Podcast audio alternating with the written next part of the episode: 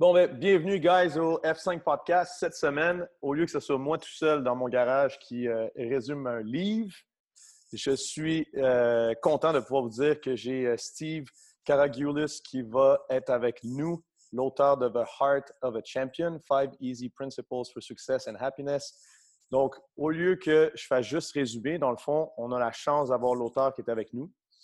Euh, je vais lui poser des questions, il va nous en parler. Vous, ça va pouvoir aussi vous permettre d'apprivoiser un peu le livre si vous décidez de le lire parce qu'il est disponible sur, euh, Amazon.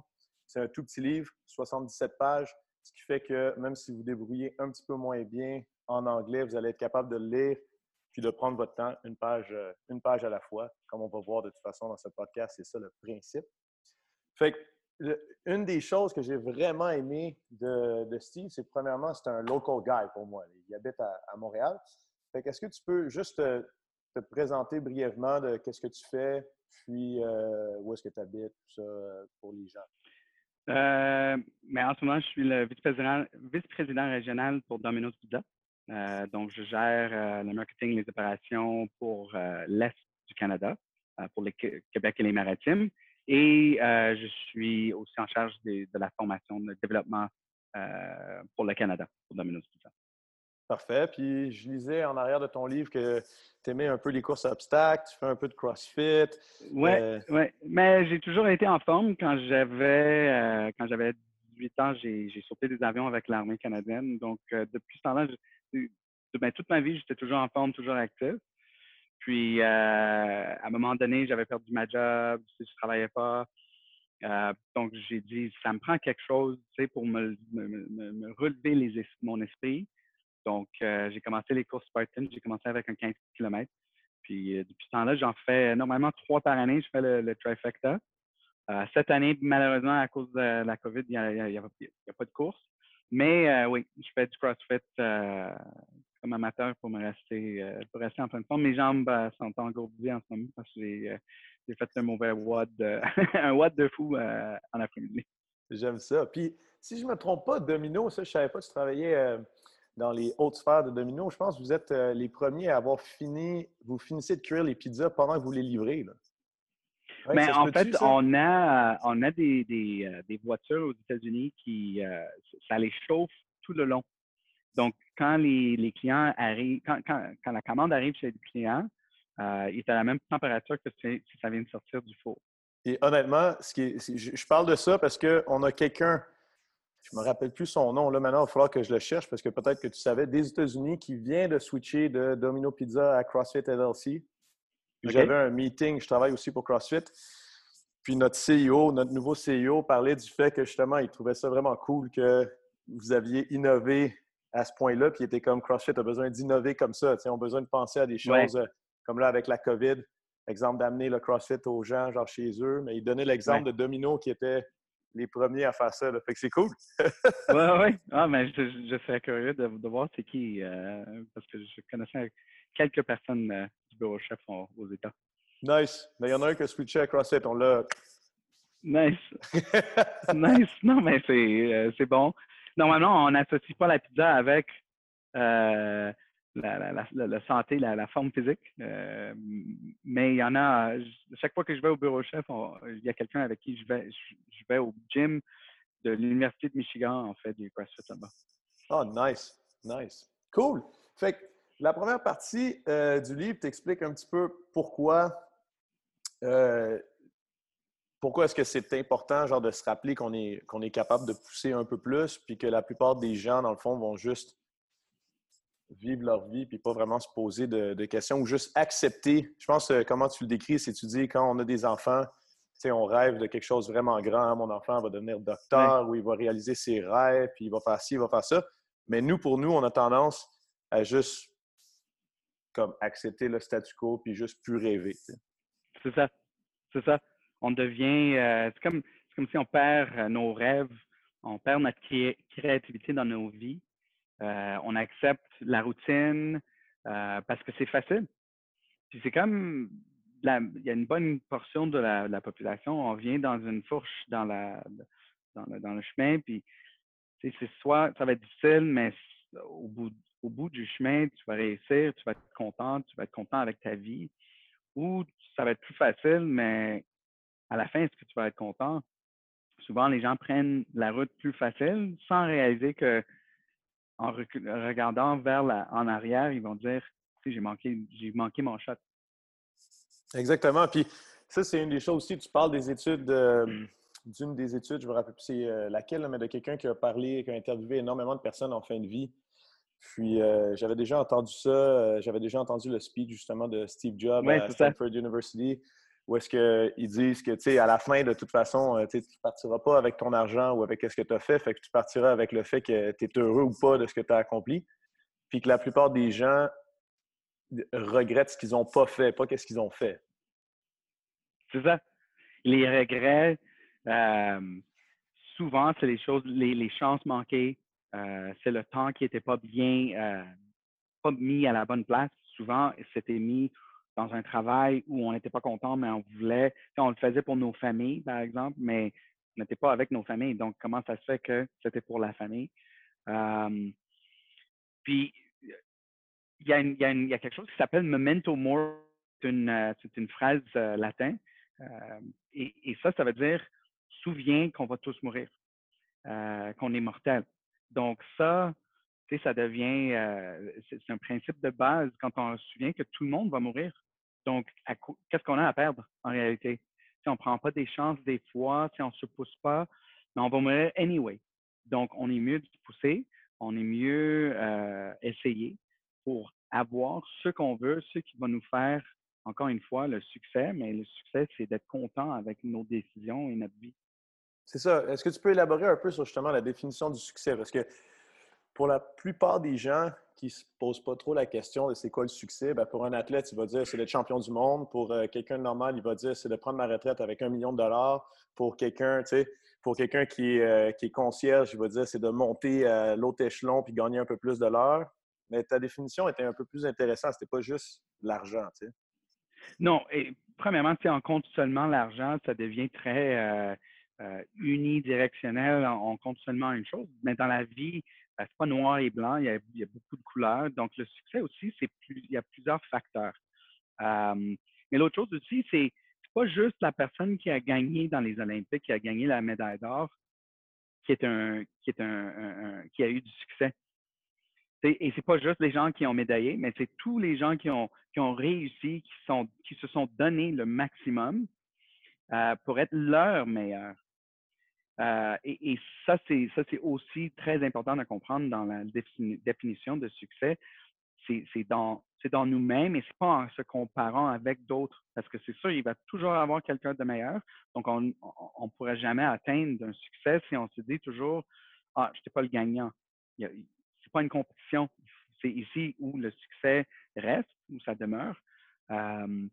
et c'est dans nos actions et c'est en poussant à aller chercher nos, euh, nos limites. Et, et, ce qui est intéressant aussi, c'est que tu parles du fait que le succès, ce n'est pas quelque chose de fixe. Tu ne peux pas atteindre le succès puis juste dire je reste là. non, c'est ça. Moi, quand j'y ai pensé, c'était un peu comme si tu montes le mont Everest. Quand tu arrives en haut, tu ne peux pas dire je reste là, tu vas mourir si tu restes là parce que tu n'auras plus assez d'oxygène, tu n'auras plus assez.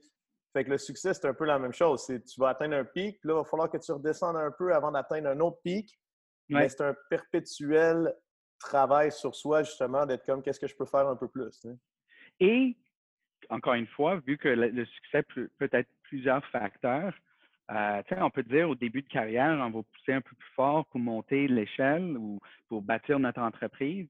Mais à un moment donné, ça ne devrait pas être une course tout le temps, aller chercher plus, plus, plus ne veux pas dire qu'on arrête de travailler, mais on continue de travailler, on continue d'atteindre un, niveau euh, d'excellence, mais on commence à se, concentrer sur d'autres choses. Peut-être là, ça va être la famille, peut-être là, c'est la santé, parce que oh, quand je travaillais très fort, il ne restait pas beaucoup de temps dans ma journée d'aller faire mes, mes, mon CrossFit ou mes courses ou whatever. Donc, le succès, c'est pas juste perpétuel dans une sens, mais il y a d'autres aspects, d'autres facteurs où on peut aller chercher. Et la réalité, ça va être difficile de concentrer sur plusieurs choses en même temps.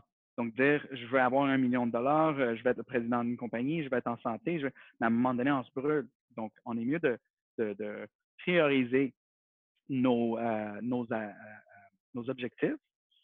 Et puis, quand on l'atteint, là, on essaie de maintenir et on cherche d'objectifs dans d'autres d'autres places dans nos vies. Exact. Puis la plupart des gens, avant de donner justement tes, les cinq critères, tu parles du path of least resistance. la plupart des gens ont tendance à, à comme dire Hey, je vais faire ça. Ils font une ou deux semaines, puis après, pour finir, tranquillement, on retourne dans nos vieilles habitudes. Puis, euh, exact, parce que c'est difficile de, de, Dans une coupe d'autres livres que, que j'ai résumé, dans le fond, il parle du fait que le cerveau humain, c'est un peu comme euh, un ordinateur, il faut que tu le programmes. si tu fais juste faire faire la chose une seule fois, mais ben, l'ancien programme va être encore là. Puis c'est un peu toutes les choses de Power of Habits, Atomic Habits, toutes ces choses, tous ces livres-là qui parlent de comment programmer son, ses routines. Dans le fond, tu parles un petit peu de ça aussi au niveau que faut s'attendre en fait, tu parles, le truc que j'aime bien, c'est que tu parles du fait qu'il faut s'attendre qu'on va vouloir aller dans le path of least resistance. C'est le, bon loup et le mauvais loup. Là. Ouais, ça, c'est une bonne analogie. Si tu peux dire peut-être l'analogie aux gens, surtout ceux qui n'habitent pas ici, qui n'avaient sûrement pas cette, euh, cette analogie amérindienne-là. Euh, mais l'analogie, c'est que dans, tout le monde, euh, mais il y a un, jeune qui est avec son grand-père ou un sage du communauté euh, ça, c'est une, une, légende euh, autochtone. Et puis,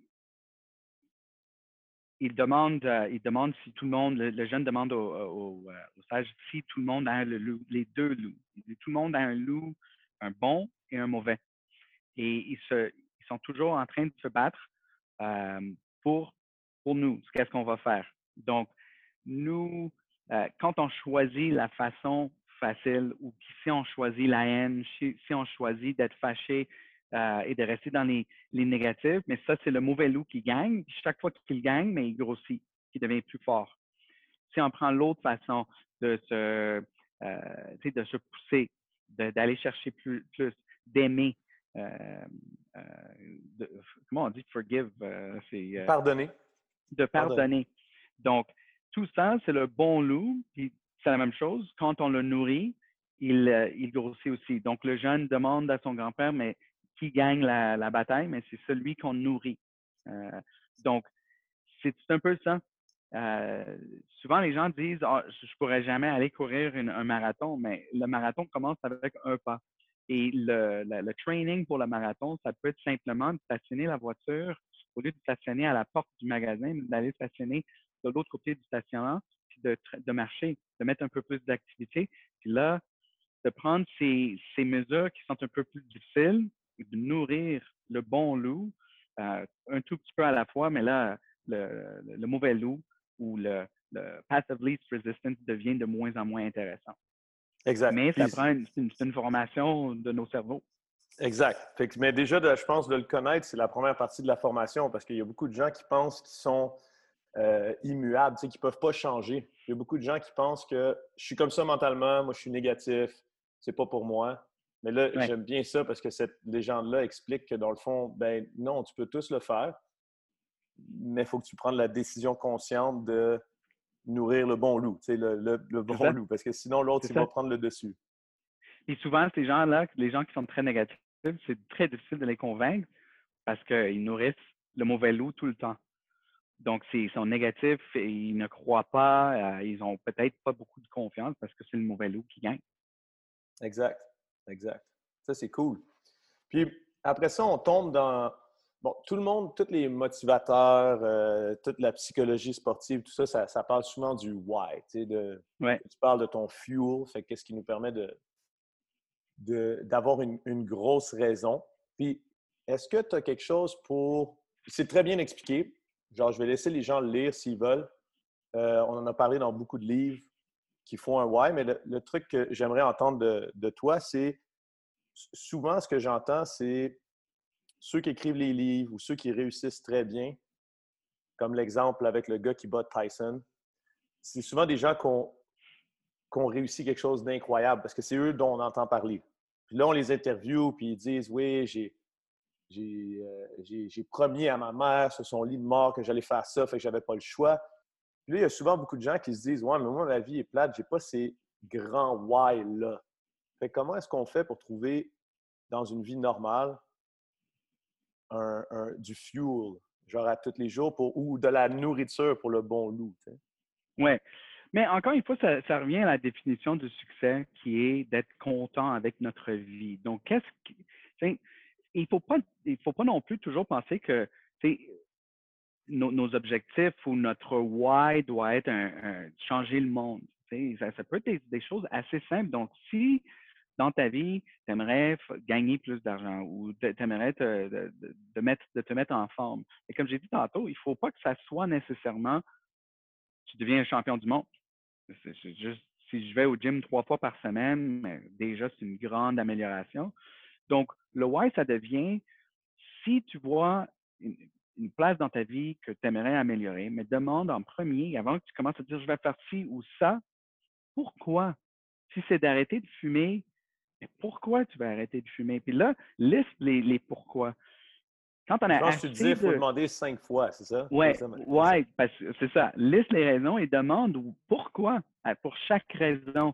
Parce que quand on commence avec arrêter de fumer, par exemple, c'est mais pourquoi? Euh, ah, c'est pas bon pour ma c'est pas bon pour ma vie. OK? Ça, on le sait, c'est pas bon pour la santé. Mais pourquoi est-ce que ça, c'est important? Pour toi. Ah, parce que j'ai des enfants. OK. Et pourquoi c'est important? OK, mais c'est important parce que je veux être là pour eux quand ils grandissent. Et là, on peut continuer pour trouver le core, la fondation. Et ça, c'est très difficile à, oublier, c'est très difficile à, changer parce que, comme j'ai dit, c'est la fondation. Mais si on commence juste avec euh, je vais arrêter de fumer parce, que c'est bon pour la santé, peut-être pas assez profond. Parce mmh. que ça va être difficile si on parle d'arrêter de fumer, moi, j'ai jamais fumé, mais pour les gens qui ont déjà arrêté ou essayé d'arrêter, ils savent, c'est très difficile. Donc, d'arrêter de fumer, il va y avoir des moments très difficiles euh, où, comme j'ai dit, où il n'y a pas beaucoup de lumière. Et notre pourquoi, c'est le feu qui brûle ou c'est l'essence qui laisse le feu brûler. Et, c'est cette lumière-là qui va nous aider à sortir euh, les, obstacles qui viennent avec atteindre nos objectifs. Mmh. Oui, j'avais beaucoup aimé ça, de se poser la question.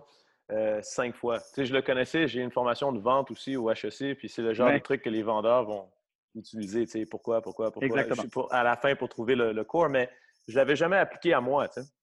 Ce qui est une bonne idée. Tu, sais, tu veux gagner une compétition de CrossFit, pourquoi? Tu, veux faire. Euh, puis là, si tu arrives à trouver la raison que c'est pas juste parce que tu veux une médaille autour de ton cou, parce que tu veux, exemple, te forcer à faire un entraînement pour pouvoir rester en forme, pour que là, tout d'un coup, en plus, ça définit ton succès. Parce que si tu ne gagnes pas, c'est pas grave, tu as atteint ton pourquoi. Exactement. Exactement. Et comme tu sais, euh, à gagner une compétition CrossFit, mais il faut être à un tellement haut niveau que ta, ton entraînement, c'est pas un niveau de base, c'est un niveau assez élevé, assez intense. Il va y avoir des moments où tu vas tu vas te lever, tu ne veux pas aller au gym, mais c'est ton pourquoi qui va te, qui, va te, encore une fois, allumer la, la, voie. Après ça, tu parlais de believe in yourself. Euh, encore une fois, il y a beaucoup de livres qui en parlent. J'aimais bien, par contre, le fait que euh, tu parlais de la. Il y a comme un gros gap entre le fait que quand quelqu'un, comme moi, mettons à 9 ans, je dis euh, je vais être sur l'équipe nationale de bateau à voile pour moi, c'est comme normal de dire ça. Puis plus tard, quand je l'ai réussi, ben, c'était normal qu'à 9 ans, je le disais. Mais de se rendre compte qu'il y a un gros gap que quand tu dis ça à des gens avant d'avoir fait le succès, la plupart des gens autour, même ceux que tu aimes bien, tes proches, pour te protéger, ils vont dire comme non, non, non, tu peux pas faire ça, c'est bien trop dur. Ça, je trouvais ça intéressant. Oui, et, souvent, tu sais, ça peut être pour les deux raisons, mais c'est et souvent quand c'est les gens qui nous aiment, euh, c'est leur motivation, c'est c'est pas à te faire mal ou d'arrêter, mais c'est de souvent ils veulent pas que tu échoues. Ils veulent pas que tu connais euh, euh, à ne pas réussir, mettre tous ces efforts pour ne pas réussir.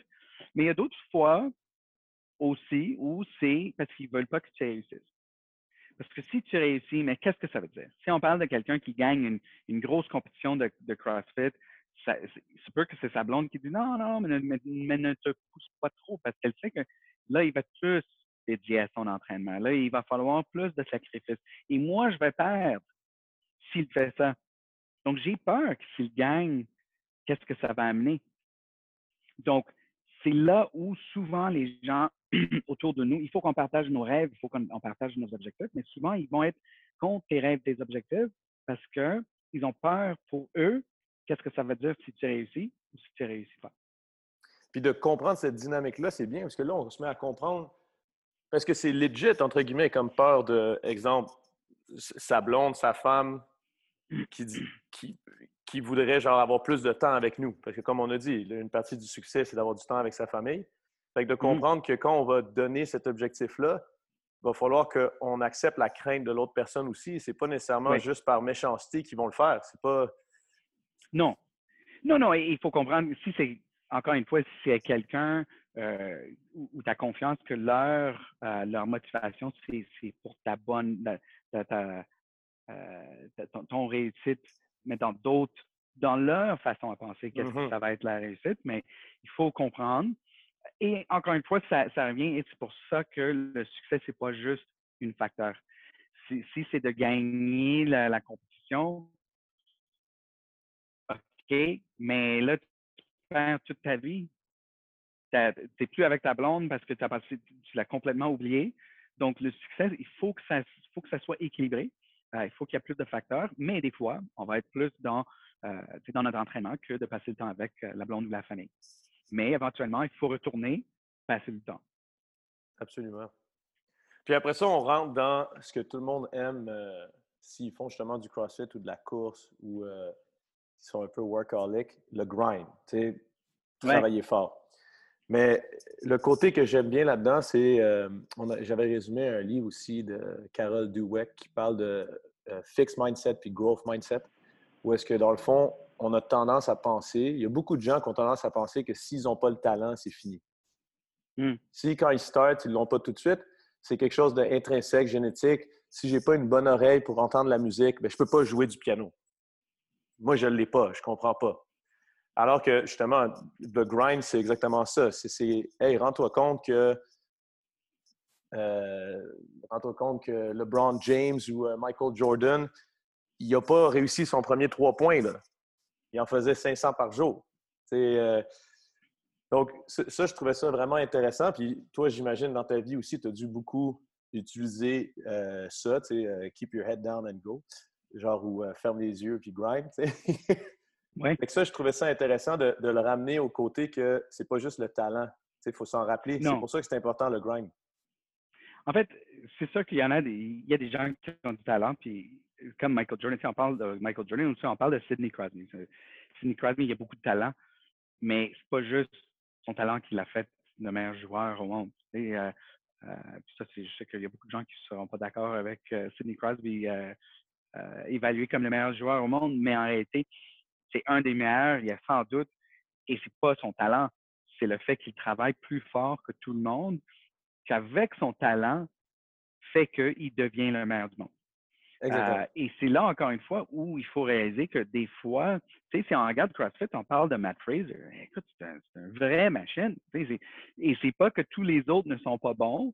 Euh, c'est juste, il est tellement meilleur que le talent, comme Matt Fraser a un talent dans le, dans le CrossFit, dans le weightlifting, c'est un, une machine de vrai. Euh, mais c'est son travail. Il travaille plus fort que tout le monde. si on met les deux ensemble, c'est ça qui fait que Matt Fraser, devient le meilleur crossfitter de tout temps. Puis, puis ça, ça marche bien avec ton, ton dernier, ton, pas ton dernier, ton avant-dernier point où est-ce que tu dis euh, Champions never settle c'est qu'ils comprennent que ce qu'ils ont dû, si on prend Matt Fraser, si on prend une locale, euh, quand Michel Letonde compétitionnait, je l'entendais tout le temps dire ça au niveau qu'elle était comme hey, moi, il y a un moment donné, je suis arrivé comme une nobody, puis j'ai pris la place à quelqu'un. Puis il y a une nobody en ce moment qui veut prendre ma place. Fait que, je veux dire, c'est pour ça qu'il faut que je continue à travailler. Tu sais, ce que j'ai fait hier n'est pas assez pour aujourd'hui. Exactement. Exactement. Et je ne me rappelle pas qui l'a dit, mais ils disent souvent, tu sais, ce qu'on avait pour nous amener à ce point ne sera pas assez, ou les, les, la, mentalité, les, atouts qu'on avait pour nous amener à ce point ne sera pas assez pour continuer la santé. et, c'est pour ça que la majorité des champions ne restent pas champions pour longtemps parce qu'ils n'ont pas la, capacité de continuer à évoluer. Chance pour nous, dans la vraie vie, on n'est pas unidimensionnel, on ne fait pas juste, par exemple, un sport où on n'est pas juste évalué sur une affaire, un facteur. Et c'est pour c'est là où on dit, quand on atteint un certain niveau, par exemple, dans notre carrière ou dans notre santé, mais on peut évoluer ou on peut continuer à, s'améliorer dans d'autres places dans notre vie. Le champion, peu importe où dans la vie, soit un champion de, sport ou un champion, une mère euh, de, trois enfants, un, père, un, célibataire, peu importe. On peut tous être de champion de nos vies quand on pousse. On essaie d'avoir une vie qui, nous rend contents. Puis c'est dans cette, euh, c'est dans cette section-là, d'ailleurs, que tu parles un peu euh, des Japonais en l'après-guerre qui ont commencé, euh, je ne sais plus comment ça s'appelait, le Kaizen ou Kaizen, je ne sais plus. Où est-ce que, dans le fond, c'est 1 de plus à chaque jour? Tu sais, ça paraît insignifiant, mais c'est ton principe que tu as dit, toi, pour commencer à apprendre à courir plus que 20 minutes, plus que 30, non, c'était plus que 30 minutes, excuse. Puis c'était juste de se rendre compte que ben, à chaque jour, si je fais un pas de plus. Oui, oui. Puis dans l'entraînement, c'est peut-être la meilleure façon de, le voir. On le sait que tu commences puis tu es capable de faire euh, trois push-ups aujourd'hui. Tous les jours, tu essaies de faire trois un, un peu plus. Mais à la fin du mois, tu vas être capable de faire une vingtaine, trentaine de push-ups.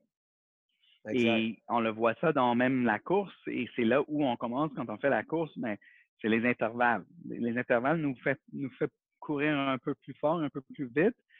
Ça nous permet d'améliorer nos temps, améliorer nos vitesses euh, et nos, euh, nos distances. Exact. Puis là, on arrive dans ma partie euh, que j'aime, l'obsession. Oui. Parce que. Mais, ça, j'aime ça que tu en parles parce que c'est souvent mal vu. Puis tu le dis, c'est souvent mal vu de dire moi, je suis obsédé par quelque chose parce que, comme tu le dis, il y, a, des gens qui peuvent être obsédés par la minceur puis ça devient un désordre. Il y a des gens qui peuvent être obsédés, obsédés par l'argent puis ils, perdent tous, tout, même s'ils deviennent très, très, très riches, mais ils sont tout seuls. Puis il y a des gens qui peuvent être obsédés par le pouvoir. En tout cas, on ben, il, y a plein, il y a plein de choses comme ça. Sauf que d'un autre côté, être juste équilibré, ça donne un résultat ordinaire. Il faut apprendre que d'être débalancé, c'est pas nécessairement mauvais. Puis c'est un peu justement comme laisser lousse son. Moi, je le voyais quand tu l'écrivais, c'est un peu comme laisser lousse son, son bon loup. Tu n'as pas besoin de le garder sur une laisse. Mais il faut que tu saches où est-ce qu'il s'en va parce que sinon, tu vas le perdre. Exactement. Exactement. J'aime cette euh, la façon que tu le décris parce que en réalité, c'est ça. Euh, il faut garder en tête la, définition de succès euh, et, c'est équilibré. Donc, les gens qui, gagnent tout, qui font, sont des milliardaires, mais leur famille ne veulent plus leur parler, ils ne sont pas respectés, etc on peut dire, oui, mais c'est mieux de pleurer dans une Mercedes que sur une bicyclette. Oui, mais je pense que c'est mieux de rire sur une bicyclette que de pleurer dans une Mercedes. Donc, c'est là où euh, l'obsession est importante parce que quand on parle d'obsession, c'est juste quand on a des objectifs, quand on veut s'améliorer, mais ça, il ne faut pas que ça soit juste une affaire de quelques semaines ou quelques mois. Il faut que ça devienne une priorité pour nous, là où on se concentre mais avec équilibration. Euh, il ne faut pas qu'on devienne euh, obsédé au point où c'est plus sain. Exact, exact. Puis c'est, puis c'est le principe que, que, tu dis, dans le fond, l'obsession te permet de devenir plus efficace à voir des opportunités. Tu sais, c'est le principe de tu veux acheter une Tesla, puis tu te mets à voir des Tesla partout. Exactement. Ouais. Puis, fait que là, si tu veux devenir champion, tu te mets à avoir des opportunités partout. Hey, aujourd'hui, mon auto est en panne, je vais courir pour aller travailler, c'est une opportunité. Exactement. C'est ça. Et c'est, en fait, c'est, euh, je ne suis pas le seul qui a parlé de ça. Ça a été euh, une des, choses, euh, des principes centrales du, livre The Secret. C'était le, le, quand on veut quelque chose, on le voit partout. Et moi, je le pousse un peu plus fort en disant que ça devient plus que juste mental, parce qu'avec une obsession, mais une obsession saine, euh, là, on commence à mettre des actions en place pour aller le chercher. Exact. En fait, j'ai même eu. C'est pas miraculeux. C'est. Mais j'ai eu une autre analogie. C'est pas miraculeux, c'est. Oui? J'ai eu une autre analogie pour toi. C'est un peu comme le principe d'apprendre à surfer une vague. la vague, tu ne peux pas la contrôler vraiment, mais si tu apprends à être au bon endroit, tu vas pouvoir avancer avec ta planche au lieu de te faire frapper dans le fond. Mais il faut que tu gardes une certaine, un certain respect. Tu ne peux pas nécessairement être tellement obsédé que tu veux prendre une trop grosse vague, puis là, il y a beaucoup de surfeurs qui sont morts comme ça aussi, tu sais. Ouais, c'est ça. Mais il faut comme un bon équilibre dans je veux un peu plus, mais, mais je reste aussi grounded, tu sais. Ouais, ouais. Et réaliser que, comme tu, comme tu viens de dire, tu peux pas contrôler les éléments. Tu peux contrôler comment toi tu adaptes aux éléments. Euh, et, et, même, on passe un moment difficile dans le monde avec le COVID, mais c'est comment est-ce qu'on s'adapte à la nouvelle réalité. Qu'on le veut ou on ne le veut pas, il est là, il faut qu'on s'adapte. Et tu vois, tu as un gym dans, ta maison, dans, dans ton garage. Euh, euh, il y a beaucoup de gens qui, ont bâti leur gym parce qu'ils ont dit, mais non, de ne pas, ne pas être en forme. Donc, ça aussi, ça démontre quand on veut. Euh, excuse-moi, j'ai perdu un peu ma. Non, non, mais c'est ça, exact. C'est l'idée de, c'est l'idée de, d'utiliser l'obsession pour être résilient en, en, ce moment avec la COVID. Puis c'est ce qu'on essaie de bâtir d'ailleurs euh, en ce moment avec l'entraînement euh, l'entraînement en ligne. C'est ce que j'explique aux gens. C'est euh, même si on aime aller dans un restaurant, ça ne veut pas dire qu'on n'a pas une cuisine chez nous. Fait que même si on aime aller au gym, ça ne veut pas dire qu'on ne peut pas avoir une paire d'anneaux ou une paire de dumbbells chez nous. Ça ne veut pas faire qu'on n'ira plus au gym. C'est juste que maintenant, on est plus versatile. Oui, et je peux dire, dans ça, quand on parle de le chemin plus difficile, le bon loup, euh, j'avais rencontré quelqu'un qui était dans l'armée euh, de l'Angleterre. Et puis, il a passé du temps en Afghanistan pendant la guerre. Et maintenant, il c'est un, consultant, il, gagne très bien sa vie, il a une maison. Il dit au moins une fois par mois, il va dormir par terre. Il veut toujours se rappeler de tous les, toutes les bonnes choses qu'il a dans sa vie, mais qu'il est quand même encore capable de vivre sans tous les luxes qu'il a gagnés, qu'il a, qu'il a réussi d'avoir dans sa vie. Et ça aussi, quand j'ai entendu ça, ça aussi, ça, démontre vraiment bien comment on donne à manger à notre bon loup. Exact. Ça, c'est une très bonne idée. C'est exactement ça. C'est pendant la période où est-ce qu'on s'entraîne à la maison, c'est moins le fun parce qu'on n'a pas tous un gros garage gym. Parfait, on nourrit le bon loup. Hein. C'est ça, exactement. Exact. Ça, c'est vraiment cool, Steve. Je vais. Euh, ça fait, on a fait à peu près un bon tour du, euh, du livre, du moins pour donner le goût aux gens d'essayer de, le, livre, de le lire. Est-ce que est-ce qu'il y a quelque chose que tu veux rajouter que, dont je n'ai pas parlé ou? Non, écoute, tu, tu étais tellement bien préparé, euh, je peux te dire, honnêtement, chapeau tu as très bien fait tes, recherches. Euh, tu, es un entrevueur. Euh, non, je le, lis, je le lis pour vrai, là. je lis pas en diagonale. non, non, non, non, mais tu, tu, l'as pas juste lu, tu l'as attrapé comme c'est, ça a resté pogné, ce, qui, ce que j'aime beaucoup. Euh, j'avais, il y avait des compagnies qui ont acheté mon livre et puis les, les directeurs m'ont appelé après pour dire que les termes que, que j'utilise dans le livre sont devenus un peu leur, dans leur culture. Donc, euh, je suis vraiment content aussi d'entendre parler comme c'est pas juste lu, tu l'as, tu l'as bu, tu, l'as absorbé. Parce que je pense que ça t'a parlé. Exact. Oui, oui. Ben, c'est le genre de choses que j'aime bien, le genre de mindset que j'aime bien. C'est cool. Ben, merci énormément encore une fois pour euh, de nous avoir permis de ben, t'entendre parler. C'est toujours plus le fun que si c'est juste moi. Puis, euh, si jamais tu écris un, deuxième livre, tu nous le dis. Comme ça. Euh, Ou est-ce que tu fais des conférences des fois? Avant, oui. Euh, j'en faisais. c'est un peu plus difficile maintenant, mais oui, j'ai déjà été dans, des conférences d'entrepreneurs, de, franchisés et, dans des gyms. En fait, j'ai été donner des, des discours dans des gyms ou à des équipes. Peut-être peut que tu pourras en faire une en ligne. Oui, c'est vrai. C'est vrai. Absolument. le bon loup. Cool. Fantastique. Ben, merci beaucoup.